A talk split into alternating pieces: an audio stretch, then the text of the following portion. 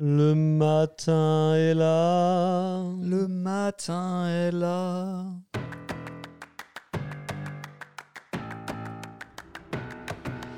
Le matin est là, le podcast qui vous propose de nous accompagner à la découverte du monde des coffee shops et de la pâtisserie.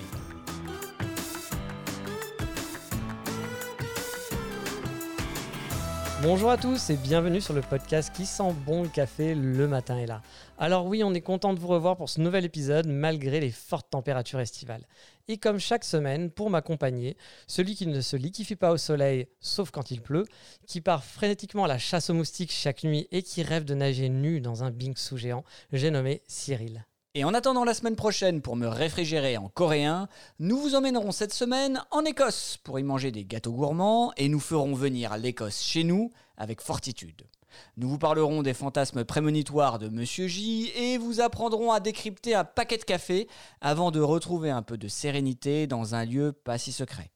Mais avant tout cela, rendons à César ce qui est à César et à Monsieur Caramel ce qui est au fromage avec le focus de la semaine. Et oui, aujourd'hui dans le Focus, on va vous faire rencontrer le roi du cheesecake, le prince du Paris-Brest et le magicien sucré mais sans salé. Oui, rien que ça. Son nom est doux comme un bonbon et mou comme une pâtisserie orientale. Il officie dans le 18e arrondissement, près de la mairie et du métro Jules Geoffrin. Vous l'aurez peut-être deviné, notre focus de la semaine va se concentrer sur un pâtissier atypique et talentueux, j'ai nommé Monsieur Caramel. Monsieur Caramel, c'est Johan Kim. Et un pas Coréen. Joachim, hein, parce que euh, d'abord, bah, ça fait pas très coréen. Et surtout que c'est pas son nom en fait. Donc, euh, Monsieur Kim, comme on dit, c'est un Coréen de 36 ans qui est venu de Séoul pour découvrir l'Europe. Et après un passage à Londres, il tombe amoureux de Paris et décide de rester pour faire les beaux-arts. Mais heureusement pour nous, il s'est rapidement rendu compte que la vie d'artiste, bah, c'était pas une vie pour lui et il s'est réorienté dans la pâtisserie. Ah, mais c'est un artiste, hein, mais un artiste qui est culinaire. Il y a qu'à goûter ses caramels pour vraiment s'en rendre compte. Effectivement, et c'est d'ailleurs à ces caramels qu'il doit son nom et sa vocation. Ces caramels sont des petits miracles. C'est ultra fondant et ça ne colle pas aux dents. Et rien que pour ça, il faut l'essayer. Pour l'anecdote, il les proposa la première fois lors d'un salon de thé éphémère qu'il gérait dans une galerie d'art. Évidemment, ça a été un grand succès. Et Monsieur Caramel est né. Avant de lancer sa boutique en 2017, Monsieur Caramel s'est formé chez Le Nôtre. Il a ensuite enchaîné les boulots chez les grands noms de la gastronomie, comme Sébastien Godard ou Joël Robuchon. Monsieur Caramel, on l'a découvert il y a quelques années à l'Hexagone Café, qui proposait certaines de ses pâtisseries, dont le cheesecake, son dessert signature, disponible uniquement le week-end. À notre grand désespoir. Et c'est pas sa rareté qui nous l'a fait apprécier. Non, non, non. Monsieur Caramel a su sublimer le cheesecake ou le gâteau au fromage, comme on l'appelle par chez nous. Car c'est vrai que son cheesecake ne ressemble pas vraiment au cheesecake traditionnel new-yorkais qu'on peut trouver un peu partout. Ah non, le sien est plus aérien à la façon d'un soufflé crumble avec une pâte croustillante. En le mangeant, on a l'impression de croquer un petit bout de nuage sucré. Et c'est vraiment une tuerie sans nom. Ah, en fait, si, c'est un nom. hein. Ça s'appelle le nuage de Montmartre. Oui, c'est c'est vrai. Mais bon, Monsieur Caramel, c'est aussi, comme nous vous le disions, des caramels qu'il propose dans sa boutique dans des boîtes d'assortiment bah, de caramel. On y retrouve des caramels à la pistache ou au macadamia ou bien à la mangue. Et je dois dire que la fusion du caramel et de la mangue, c'est tout simplement à tomber par terre. Il n'a pas volé son identité, non. C'est vraiment un artiste, le maître du caramel. Et il laisse jusqu'au bout des doigts, ou plutôt dans les plus petits détails, comme on atteste sa boîte de caramel, qui est vraiment splendide. Imaginez une tête de cerf dorée, magnifiquement dessinée par Monsieur Caramel, posée sur un fond bleu nuit bien profond. C'est fin, c'est juste, c'est distingué. Et Monsieur Caramel livre aussi des coffee shops et fait du catering. Mais il a aussi du coup une boutique dans le 18e arrondissement, au 59 rue de Duhem. Sa petite boutique, bah, c'est son atelier. C'est là qu'il fait ses magnifiques créations. Elle fait aussi office de petit salon de thé, un mélange de briquet de broc, de la récup, des créations originales. Il y a même une mini-expo. Et donc autant de pièces qui vous donnent une déco originale et qui vous plongent directement dans l'ambiance. C'est clair que sa boutique, il l'a voulu conviviale, hein. loin des pâtisseries traditionnelles ou des salons de thé. Il a voulu un endroit à son image, un endroit où on se sente bien, et un endroit où il puisse recevoir bah, à la fois ses voisins et ses amis, voire euh, ses clients. Sur place, vous trouverez deux tables seulement, bon bah Covid oblige, hein. vous aurez aussi une grande terrasse self-made qui est venue s'ajouter pour profiter de l'été parisien. Et au menu, qui soit dit en passant a été dessiné par ses soins, on retrouve bien entendu ses caramels et son cheesecake, mais pas que. On ne saurait que trop vous conseiller son Paris-Brest à la pistache. En gros, dans une petite assiette, vous allez avoir cinq petits choux vraiment bien garnis, qui sont là juste devant votre bouche. et qui n'arrivera pas à s'arrêter de les gober à la chaîne tellement c'est bon. Le chou est parfaitement maîtrisé et la crème à la pistache est aérienne, laissant dans votre bouche un retour pistache d'une rare finesse. C'est pour nous un sans faute qui a presque, je dis bien presque, hein, détrôné le cheesecake dans notre cœur. Ouais, c'est vrai. Mais pour les amoureux du Japon, vous pouvez aussi retrouver bah, les petites touches japonaises avec une tarte au yuzu, une autre de ses spécialités. Et vous avez aussi bien sûr son macadam au chocolat qui était son premier vrai dessert signature que vous pouvez retrouver sur sa carte particulièrement design où chaque produit est dessiné par ses soins comme je vous l'avais dit. Et c'est du plus bel effet. En regardant la carte, on a déjà envie de tout acheter. C'est clair, on a envie de tout acheter, même la carte. Et niveau boisson, vous avez des jus et toute une variété de thé et de tisanes venus de partout dans le monde. Enfin, surtout du Japon et de la Corée. Et si vous voulez aussi du café, bah il y en a aussi. Ouais, mais bon, euh, on doit bien vous avouer qu'on l'a pas goûté, on l'a pas testé, hein, parce qu'on voulait vraiment rester euh, bah, sur une bonne impression. c'est quand même un petit peu gratuit, ça, Cyril. Complètement, c'est mon côté généreux. Oui, ça doit être ça, ton côté généreux. Pourtant, je me souviens que c'est moi qui avais payé tout ça euh, quand on a fait le test. Mais bon, on va revenir sur la boutique de Monsieur Caramel, et c'est vrai que dit comme ça, ça paraît être l'endroit idéal où vivre et prendre 200 bah, kilos en une semaine à peu près. Mais on doit quand même mettre un petit bémol sur les madeleines. Car oui, il, faut aussi des, il fait aussi pardon, des, mini, des mini madeleines toutes mignonnes qui sont bonnes, certes, mais sans plus. Et surtout, quand on voit la qualité du reste, bah ça détonne un peu. Enfin, non, même ça détonne carrément. Du coup, c'est à cause de ces produits hors normes hein, que ces madeleines déçoivent. Tu parles d'un bémol finalement. Mais bon, maintenant, on sait, personne n'est parfait, ce qui nous amène à notre épineuse question. Bah, Qu'est-ce qu'on fait après quand on a mangé un cheesecake plus que parfait?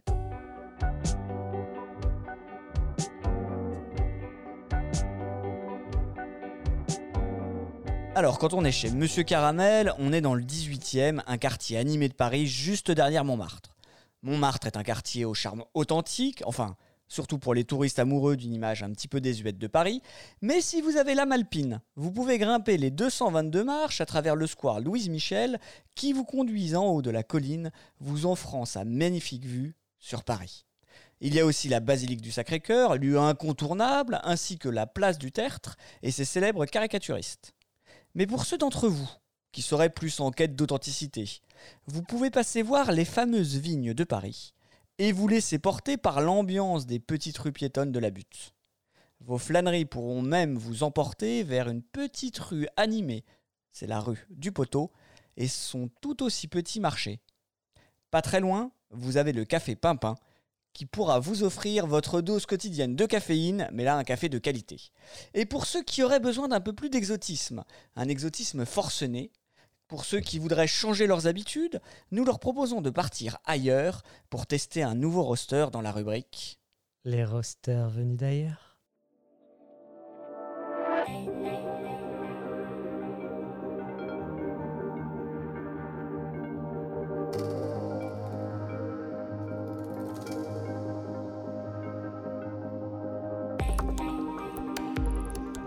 Et vous le savez maintenant, j'ai habité quelques mois au pays de la cornemuse. C'est pas vrai. En tout cas, s'ils le savent pas, c'est qu'ils ont raté l'épisode 2, ils ont dû aussi rater le 3, peut-être le 4, le 5, et je crois que t'en fais mention aussi dans l'épisode 6.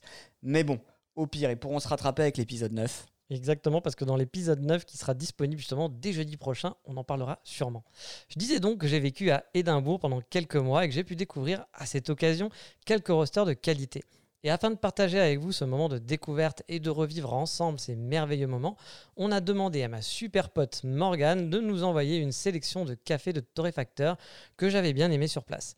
Et comme on ne fait rien à moitié dans le matin et là, nous allons commencer aujourd'hui par la crème de la crème, le meilleur restaurant de la ville et mon, mon café préféré. Ils sont vraiment forts en pommes. Il s'agit de Fortitude. Oui, Fortitude, c'est un petit coffee shop bien classe situé dans le centre moderne de la ville, pas très loin de la grande avenue Commerçance, Princess Street. Et je pense qu'ils pourront retrouver l'adresse et la localisation géographique de Fortitude sur notre site lematinestla.com, ainsi que des photos du paquet. Alors n'hésitez pas à aller voir, ça donne une bonne identité visuelle à la description. Exactement Cyril, j'aurais pas dit mieux moi-même. Fortitude, j'y n'y allais pas souvent car la boutique était vraiment toute petite. Mais ça, j'en parlerai sûrement une autre fois dans la rubrique Autour du monde. Mais clairement, pour moi, c'était loin C'était de loin chez eux qu'on buvait le meilleur café. Eh bien, aujourd'hui, c'est ici qu'on va boire le meilleur café d'Écosse, car on l'a reçu il y a tout juste une semaine. Et oui, et niveau design du paquet, bah, c'est assez minimaliste. Et en dépit de cette simplicité volontaire, je dois dire que j'aime bien, je le trouve sobre et élégant. C'est vrai qu'on attend toujours des enchevêtrements compliqués, la surabondance d'informations dans un paquet de café, mais parfois la simplicité, bah, ça fait du bien. Ouais, et le paquet là arbore un fond bleu nuit de toute beauté, avec simplement leur nom entouré par un rectangle, tout ça dans un rose rappelant une équipe de rugby parisienne. En haut du paquet, un carré blanc cassé indique le nom et l'origine du café, ainsi que sa méthode de séchage. Et derrière, on retrouve sur ce fond uni toujours le même blanc cassé avec d'autres informations comme le goût, la région, la date de torréfaction, etc., etc.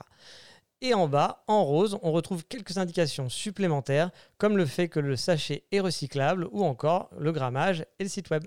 Comme NJ vous l'a dit, c'est sobre et efficace, sans chichi ni fioriture. Le bleu nuit et le rose se marient parfaitement, et pour ce test, on a commandé un café Izuba du Burundi en méthode lavée.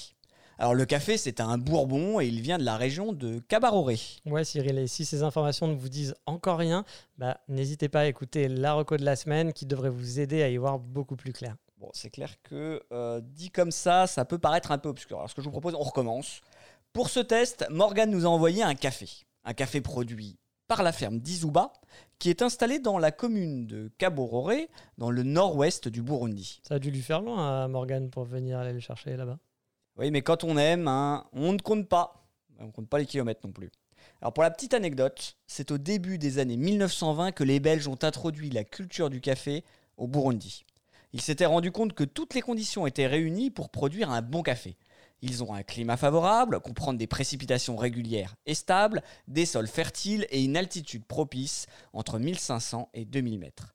Mais en dépit de ce triptyque de rêve, le Burundi ne produit que 16 000 tonnes de café par an, soit à peu près 0,3% de la production mondiale.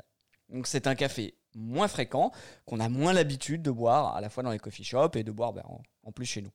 La forte pluviométrie ne lui permet pas de se faire sécher par voie qu'on peut appeler voie naturelle. Vous aurez donc toujours un mode de séchage qu'on appelle par voie humide. On verra tout à l'heure hein, la différence entre les deux modes de séchage. En termes de variété, nous avons reçu du Bourbon, qui est un petit peu la, variété la plus fréquente. Hein. Je crois qu'il n'y a pas un pays producteur hein, de café qui ne produit pas du Bourbon. Et le Bourbon vient, alors comme tu dirais Cocorico, de l'île de la Réunion. Oui, oui monsieur. Le Bourbon est un café français, fin et doux, un café considéré comme assez léger. Donc, à vue de bouche, eh ben, on peut s'attendre à un café doux, un café floral, un café fruité, avec une très belle complexité. Ouais, et même à vue de nez, pourquoi pas. Quand on a appuyé sur la valve pour avoir le premier contact olfactif, avec ce Burundi, ben moi, personnellement, j'ai tout de suite été charmé. Il faut dire que j'adore les cafés venant du Burundi, et du coup, ben, j'ai retrouvé toutes les saveurs que j'aime dans ces cafés. Au goût, on retrouve des notes fruitées, de la grenade, de la groseille, même si je dois bien dire, pour être parfaitement honnête, que notre mode d'extraction via l'aéropresse a laissé peu de place à la groseille. On a retrouvé aussi des notes d'agrumes. Bah moi je dirais que c'était du pamplemousse, tu vois, pour bien préciser. On retrouve bien la, la belle complexité à laquelle on s'attendait avec une tendance plus fruitée que florale. En bouche, le café est intéressant, il est assez équilibré, et même s'il se classe bien dans la hiérarchie des cafés qu'on a testés pour l'instant, des cafés venus d'ailleurs, il ne détrônera malheureusement pas Floripondio, donc tu peux rester avec nous, Floripondio, de chez Goodman Roaster, que nous vous présentions dans l'épisode 5. Et on a oublié de le préciser, mais vous pouvez vous aussi vous procurer ce café. Bon, alors peut-être pas en passant par Morgane, quoique il y aurait peut-être un business d'importateur de café écossais pour elle à faire, pourquoi pas. Mais sinon, vous pouvez passer par leur site web qu'on a mis bien entendu sur la page de l'émission. Sur leur site, ils ont des cafés qui vont de 8 à 11 livres. Celui-ci nous a coûté 10 livres les 250 grammes. Et pour les gros consommateurs, vous pouvez même trouver des paquets de 1 kg à la vente sur leur site eh ben c'est plutôt fort appréciable. Ah, et ça vous parle peut-être pas, mais 10 livres, ça correspond en gros à 11 euros. Mais vous le savez, les cours de la monnaie, bah, ça fluctue, donc les vérités d'un jour. Mais le café, en général, est moins onéreux en Écosse qu'à Paris dans son ensemble. Ouais, bah après, il faut penser aussi aux frais de port. Hein. Ce qui peut effectivement changer la donne, car les frais de livraison en Europe sont de 10 livres. Donc, bah, comme d'habitude, ça va vous faire doubler le prix, hélas. C'est pour ça qu'une Morgane dans chaque pays, ah, finalement, ça ferait pas de mal. Alors, je suis pas contre une Morgane dans chaque pays, mais il faudrait qu'on puisse lui donner des noms différents. Tu vois, sinon on va jamais s'en sortir. Mm. Genre Morgane pour le côté UK, Pepita euh, pour la Morgane espagnole, Kim pour la Morgane asiatique. Enfin, tu vois le truc quoi. Oui. Non, parce que sinon, on risque de se retrouver avec de grosses surprises. Demande à Morgane de nous prendre un petit Burundi et paf bah Là, tu reçois un café de Shibaya à Kofi à 15 balles de frais de port. Quoi. Mm, oui, c'est vrai que c'est mm, pas toujours pratique d'avoir des amis fantastiques. Bon, quand même, autre chose qui est appréciable, à l'achat sur le site, on peut demander d'avoir soit le café en grain, comme d'habitude, soit de l'avoir moulu, là aussi rien d'extraordinaire. Mais le petit truc en plus, c'est qu'il vous, propose bah, finalement tout un tas d'options, comme la mouture pour l'aéropress, pour l'expresso, pour le V60, etc. etc. J'ai trouvé que c'était plutôt original et bien pensé. Ouais, mais attention, attention, attention. Si vous prenez un café prémoulu, vous allez perdre en qualité. Les arômes sont volatiles et les conditions de transport ou de conservation, hein, elles seront clairement pas optimales. Donc, euh, bah, c'est bien de le proposer, mais on le recommande pas. Effectivement. Il y aura aussi le choix. On retrouve sur le site actuellement, bah, outre ce Burundi, des cafés venus du Brésil, d'Éthiopie, d'Indonésie, du Pérou, du Malawi ou bien même de l'Ouganda. Bref, vous allez pouvoir réviser votre géographie et c'est appréciable. Mais pour ne plus être perdu devant ce choix, eh bien il suffit maintenant d'écouter la reco de la semaine.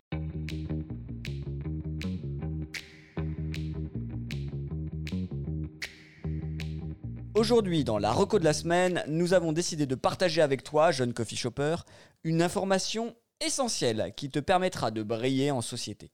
Enfin, entendons-nous bien, hein, quand je dis une information, il faut comprendre une palette d'informations. Une palette que vous pourrez ensuite utiliser pour construire votre terrasse éphémère. Ouais, pour les moins manuels d'entre vous, qui vous permettra de scintiller au cours d'une conversation. Bon, le souci, c'est que ça ne fonctionne qu'avec des gens vraiment passionnés de café ou les passionnés de paquets, qui sont encore plus rares. Car aujourd'hui, nous allons essayer de déchiffrer ensemble une étiquette de paquet de café de spécialité. Qu'il soit noir, écru, en plastique, recyclable, scellé hermétiquement, réutilisable ou tout simplement en papier craft, le paquet de café, c'est le premier contact que vous aurez avec votre café, qu'il soit de spécialité ou pas. Et comme vous le savez, le premier contact, c'est essentiel, hein, bébé Oui. Sur l'ensemble euh, des paquets, vous retrouverez toujours ou presque une valve de dégazage, valve associée à un scellage thermique du paquet, ainsi qu'à un système pour refermer votre paquet. Le nom du torréfacteur, son logo, qui seront de véritables identités visuelles du torréfacteur, ainsi que l'étiquette, qui est une source géniale et inépuisable d'informations sur le café que vous allez acheter. En fait, c'est sa carte d'identité. Ouais, mais si comme moi, vous avez du mal à décoder le sens des informations, que vous ne comprenez pas vraiment l'intérêt de savoir qu'il a été lavé le dimanche ou cultivé à 2343 mètres, je sais pas, bah, cette reco, elle va être faite pour vous et pour moi. Alors, la première information que vous trouverez sur votre étiquette, c'est le nom du café. Bon, je sais que c'est assez surprenant. Moi, j'ai été surpris. Hein. je trouve que c'est un truc de dingue. C'est dingue, mais c'est comme ça. On trouve le nom et ce n'est pas qu'une combinaison aléatoire de lettres ou une combinaison sympa, hein, c'est euh, le nom, c'est une appellation, une appellation contrôlée ou pas, qui va représenter la région, le producteur ou la ferme qui a vu naître votre café. Car avant d'être une boisson, le café c'est un grain issu d'une cerise, le fruit du caféier. Mais pour ceux qui ne seraient pas complètement familiers avec la géographie du caféologue et qui ne connaîtraient pas les 50 pays producteurs de café par cœur, et aussi les 300 régions, la mention du nom est souvent complétée par le pays et la région. Donc bah, comme ça, ça vous donne déjà une bonne idée des qualités intrinsèques de votre café. Propriétés issues du climat local et de la qualité des sols. Par exemple, on va prendre un café éthiopien, le Yergachef. Eh ben, c'est un café acide, avec un corps léger et des notes assez florales. Quand un café du Guatemala, hein, de la réserve de Finca El Pilar, de la région Antigua, ça va être un café, bah, je sais que tu as café que t'affectionnes pardon, particulièrement, hein, si je me souviens bien, mhm. lui, il aura une douceur beaucoup plus prononcée. C'est un café plus rond, avec quelques notes acidulées. Waouh, t'es en train de me dire que juste avec un nom, on sait tout ça? Ouais, et plus encore. Nous parlons évidemment ici de café pur, hein, pas de mélange, car le mélange, lui, révèle, ou relève plutôt, d'une réalité un petit peu différente et surtout d'un savoir-faire du torréfacteur qui va choisir des grains complémentaires pour arriver à un équilibre presque parfait. Mais bon, là, on sort clairement de notre spectre. Hein. Donc, vous trouverez sûrement, souvent, sûrement, pourquoi pas, sur votre paquet, l'altitude. Ouais, et puis l'altitude, c'est hyper important, moi, je trouve, hein, surtout quand on va faire du ski. Ouais, voilà, c'est ça, ski, rando, tout ça, c'est important. Mmh. Mais bon, pour les amateurs de café, l'altitude va jouer un rôle important aussi dans le profil aromatique. Plus l'altitude est élevée, plus il fait froid. Bah, tu vois, c'est pour ça. C'est pour ça que je parlais de faire du ski. Ouais, C'est ça, c'est bien. Mais en fait, l'impact, c'est surtout au niveau du grain de café. C'est ce que je disais. La maturation des cerises est plus lente, ce qui va donner des grains plus denses et un café plus complexe. Comprendre qu'il y aura plus d'arômes, une acidité qui va être plus prononcée, et en un seul mot, enfin, il y aura un meilleur goût, quoi. A l'inverse, une altitude basse va offrir des cafés plus simples, hein, plus accessibles et surtout moins acides. Si je reprends notre euh, Izuba du Burundi, il était cultivé à 1500 mètres d'altitude, ce qui lui donne cette belle complexité aromatique dont on vous a parlé. La variété est aussi un élément essentiel du profil. Tout le monde connaît le geisha, mais il existe en réalité de très nombreuses variétés comme le bourbon, le bourbon pointu et son faible taux de caféine, le SL34, le Villa Lubos ou encore le Paca. Ouais. Autant de variétés aux propriétés qui vont être assez uniques et puis franchement différentes et différenciantes. Le traitement lui aussi a un impact considérable sur le profil aromatique du café. Le traitement, ouais, c'est hyper important parce que les cafés malades, faut pas les laisser comme ça. Quoi. Non, effectivement. Il y a d'ailleurs une maladie qu'on appelle la maladie de la pomme de terre. On parlera dans un autre, un autre Mm. podcast qui est assez intéressant. Mais là, là on parle du traitement euh, du café. Donc en fait, c'est un peu le, le passage obligé, c'est le mode de séchage de vos cerises. Tu vois. Mm. Ouais. C'est Lorsque tu les récoltes, tu dois les faire sécher pour en extraire la fève. Ensuite, il va exister deux méthodes principales pour les faire sécher, éviter la fermentation de la cerise, la méthode naturelle et le café lavé. Dans la méthode naturelle, vous allez sécher les cerises entières pendant 10 à 30 jours.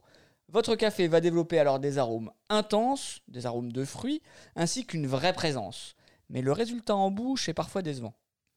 Le café lavé, quant à lui, il va être séché par voie humide. Alors ça peut paraître un petit peu étrange, mais c'est souvent utilisé dans les pays avec un fort taux d'humidité. Les cerises vont être dépulpées et le grain plongé dans de l'eau pour en retirer le mucilage séché pendant 4 à 10 jours, ce qui permet au café de développer une plus grande acidité. Attends, attends, je te coupe, mais on, on est quand même en 2020, quoi. Du mutilage, c'est affreux. Pourquoi est-ce qu'on mutile les grains, quoi? Alors je tiens à te, enfin, oui, je tiens à te rassurer, Nicolas, ou NJ plutôt, je tiens à rassurer nos auditeurs aussi. Non, nous n'avons pas mucilé des grains pendant l'enregistrement de ce podcast. Le mucilage, c'est la chair du fruit. L'étape qui consiste à éliminer le mucilage est une étape qui demande beaucoup de maîtrise et d'attention pour ne pas gâcher votre café avec le fameux défaut dont je vous parlais tout à l'heure, qu'on appelle le défaut de la pomme de terre. Mais ça, c'est une autre histoire. Les cafés traités par voie sèche ont conservé le mucilage pendant la fermentation et donc ils vont être plus sucrés, plus puissants, avec un corps et du caractère. Les cafés traités par voie humide seront en revanche plus légers mais plus purs et donc plus fins. Il existe aussi des méthodes intermédiaires, hein, avec du café semi-lavé, du café doublement lavé et une nouvelle méthode super à la mode qu'on appelle le Honey Process, Mm, ouais, qui consiste en un dépulpage mm. partiel du café pour en modifier les caractéristiques. Donc voilà, en combinant ces informations, vous saurez tout ce dont vous avez besoin pour évaluer le profil aromatique de votre café. Tout n'est pas intuitif évidemment, mais commencez par vous y intéresser et vous verrez que tout vient rapidement. Restent ensuite les informations de transformation du café, comme la date de torréfaction. On sait que le café que vous avez acheté est un café frais. C'est un peu le principe. hein. Mais la date de, torréfaction va vous permettre de déterminer le temps qu'il vous reste pour le consommer. Globalement, on dit que vous avez à peu près deux mois pour consommer votre café en le conservant dans de bonnes conditions, évidemment. On vous en avait parlé dans les podcasts précédents. Passé cette date, le café reste buvable, mais vous allez commencer à perdre grandement les arômes les plus volatiles. Avec ces informations, vous saurez tout ce dont vous avez besoin pour évaluer le profil aromatique de votre café. Certains torréfacteurs incluent le degré de torréfaction sur l'étiquette. Plus noir sera votre café, plus il ira tirer sur des notes simples, grillées. En revanche, plus la torréfaction sera légère, plus clair sera votre café, libérant l'ensemble des données aromatiques plus ou moins complexes. Un café cultivé dans les hauteurs, avec des notes florales ou fruitées, méritera une torréfaction plus légère. Un café plus simple pourra être torréfié plus fortement. La mode, en France, en ce moment, c'est plutôt du café clair. Mm, c'est clair. Et euh, tu vois, en comparaison, au Japon, en revanche, les cafés, en général, ils sont souvent plus torréfiés. Ton café, il aura une couleur plus foncée, un goût brûlé, ce qui peut être perturbant dans un premier temps, en fait. Effectivement, chaque pays a ses modes de torréfaction et c'est important de les connaître. D'autres torréfacteurs encore vont vous donner les saveurs, les notes de dégustation de votre café. Ce qui est bien pratique hein, pour les gens qui ont un palais en formation. On peut rechercher les différentes notes de café qui nous ont été présentées. Il arrive parfois que nos sens ne se laissent pas abuser par un marketing gustatif et que nous ayons du mal à retrouver certains arômes décrits. Pas de panique. hein. Encore une fois, c'est assez subjectif et il est parfaitement possible que vous reconnaissiez d'autres arômes. Ce n'est pas sale. ouais, merci Doc. Euh, de rien, Diboule. Euh, avec l'ensemble de ces informations, vous serez capable de vous débrouiller, de lire vos étiquettes, de comprendre l'histoire sur le café que vous venez d'acheter. Et surtout, vous serez capable d'y trouver une grande source d'informations qu'il faudra dompter grâce à votre expérience et votre persévérance. Et comme c'est les voyages qui forment la jeunesse et votre palais, nous allons passer à la rubrique Autour du monde.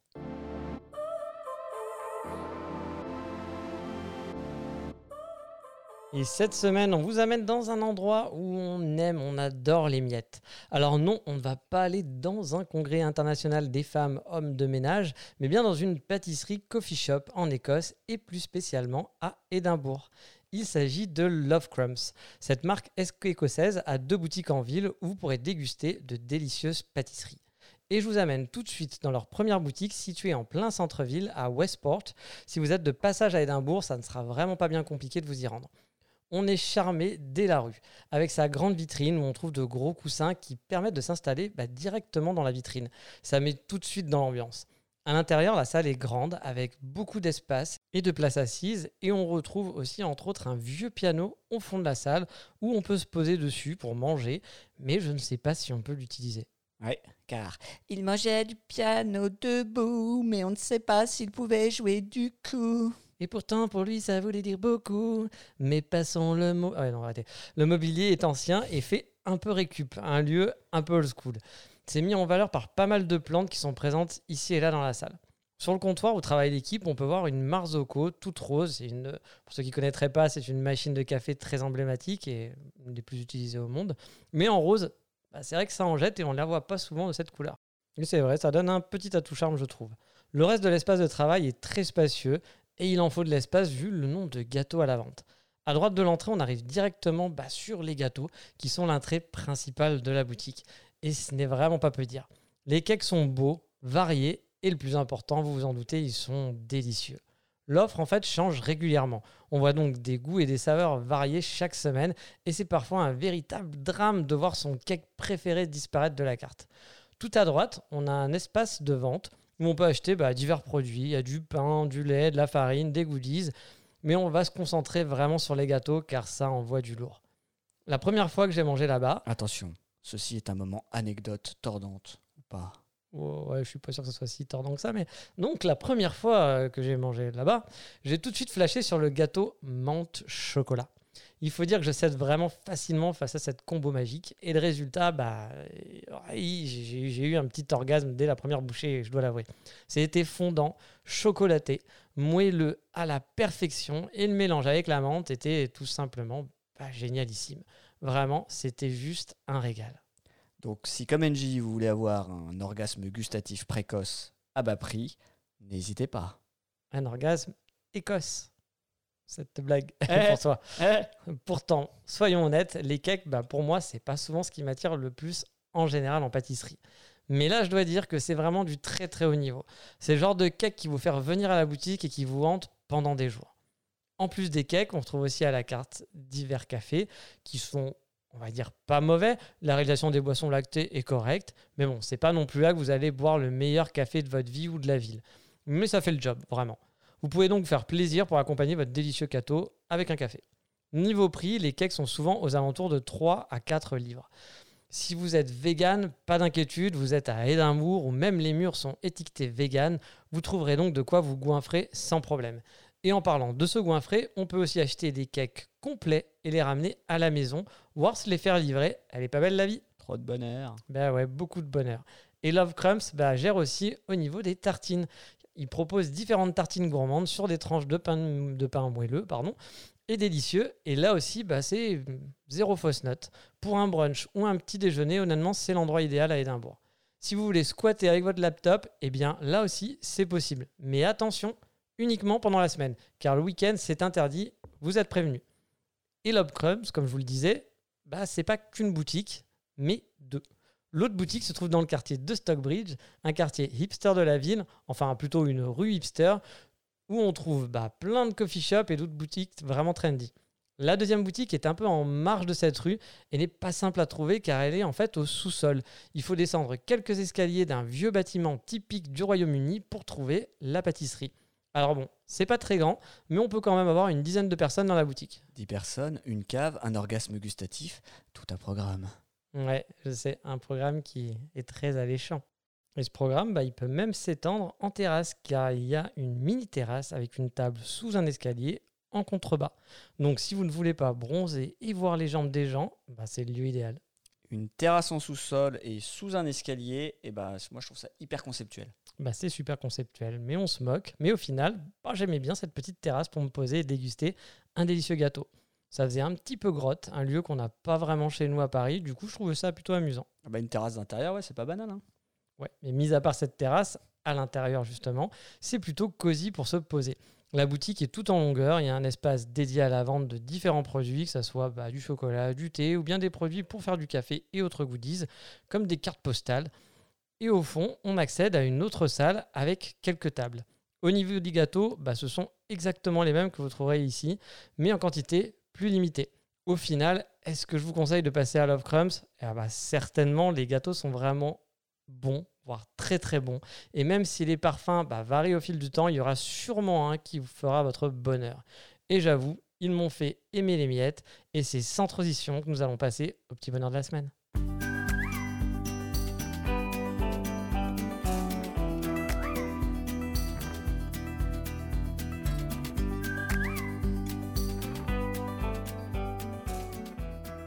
Oui, et j'espère que vous n'en perdrez pas une miette. Ouh.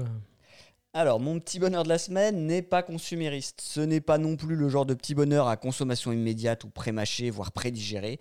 Il n'est pas divisible, même en miettes. Non, rien de tout ça. Mon petit bonheur de la semaine, c'est un lieu calme et enivrant, un lieu légèrement reculé, le genre de lieu qui vous vide la tête, vous apaise et vous pousse à une profonde introspection. Ce lieu atypique et hors du temps, c'est la forêt de Fontainebleau. Alors, elle est située seulement à 60 km de Paris, mais j'en avais jamais, mais jamais, jamais, jamais été là-bas. Et en plus de 30 ans, j'en avais très peu entendu parler. Donc, j'avais pas pris le temps de la visiter, évidemment. euh, et pourtant, c'est le plus grand espace de tout euh, l'île de France. Enfin, l'espace naturel, évidemment. Alors, j'ai réparé cette erreur la semaine dernière, et là, c'est un choc, une claque Une claque. une claque énorme même. Sous la frondaison d'épineux sécuyers, entouré de rochers puissants et tranquilles, Fontainebleau m'a entraîné loin, très loin. On ressent quelque chose d'unique dans cette forêt, on avance sous les pins et on se perd entre ces rochers, mais on se sent bien, on se sent serein. En tout cas, moi je me sentais serein. J'ai même pas eu peur, alors je m'étais perdu, j'ai pas ressenti d'appréhension. Enfin si, celle de retrouver le chemin vers la civilisation et de quitter cette parenthèse que j'ai trouvée enchantée pour me réancrer dans le monde d'après. J'ai eu peur de, briser cet attachement émotionnel qui pour moi était assez intense. Bon bah après, je suis quand même rentré, hein, sinon je serais pas là. Et puis pour être bien sûr de revenir pleinement et de pas regretter, je me suis arrêté à Barbizon. Alors Barbizon, c'est un village d'artistes, hein, si on peut appeler ça comme ça. Et je dois dire que bah, ça vous aide bien à vous reconnecter et à bien dissocier les termes charmant d'un côté et habitant de l'autre. hein. Mais bon, ça c'est encore une autre histoire. Une histoire que j'ai hâte euh, d'écouter. Euh, mais moi, mon petit bonheur à moi du moment, il n'est pas vraiment encore tactile. C'est plus une vue de l'esprit, un fantasme. Car oui, mon compère a décidé de s'acheter une machine à café pour faire des expressos. Bon, vous emballez pas, il n'est pas parti sur une Marzocco Home Linea Mini. Si ça vous parle, on peut rêver. Non, il est parti sur quelque chose de beaucoup, beaucoup, beaucoup, beaucoup moins onéreux, mais qui permettra tout de même de jouer au barista du dimanche. Et j'avoue, bah, j'ai hâte de l'essayer, de pouvoir faire des cappuccinos maison et s'entraîner à faire du latte art. Enfin, on va dire s'entraîner à faire des tâches bien rondes au début. J'ai hâte de pouvoir la tester et de pouvoir pratiquer dessus. C'est un peu un cadeau de Noël, sauf que c'est pas Noël et que c'est pas un cadeau pour moi.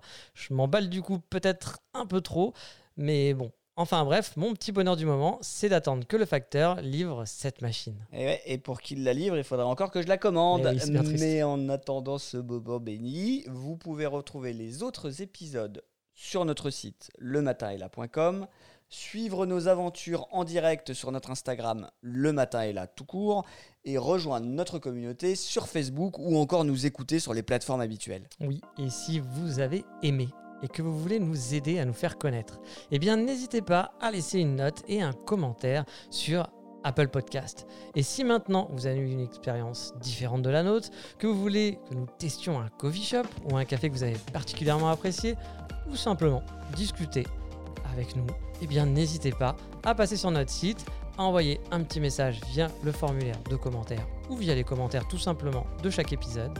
Mais je crois qu'il est l'heure maintenant de se dire au revoir. Bye bye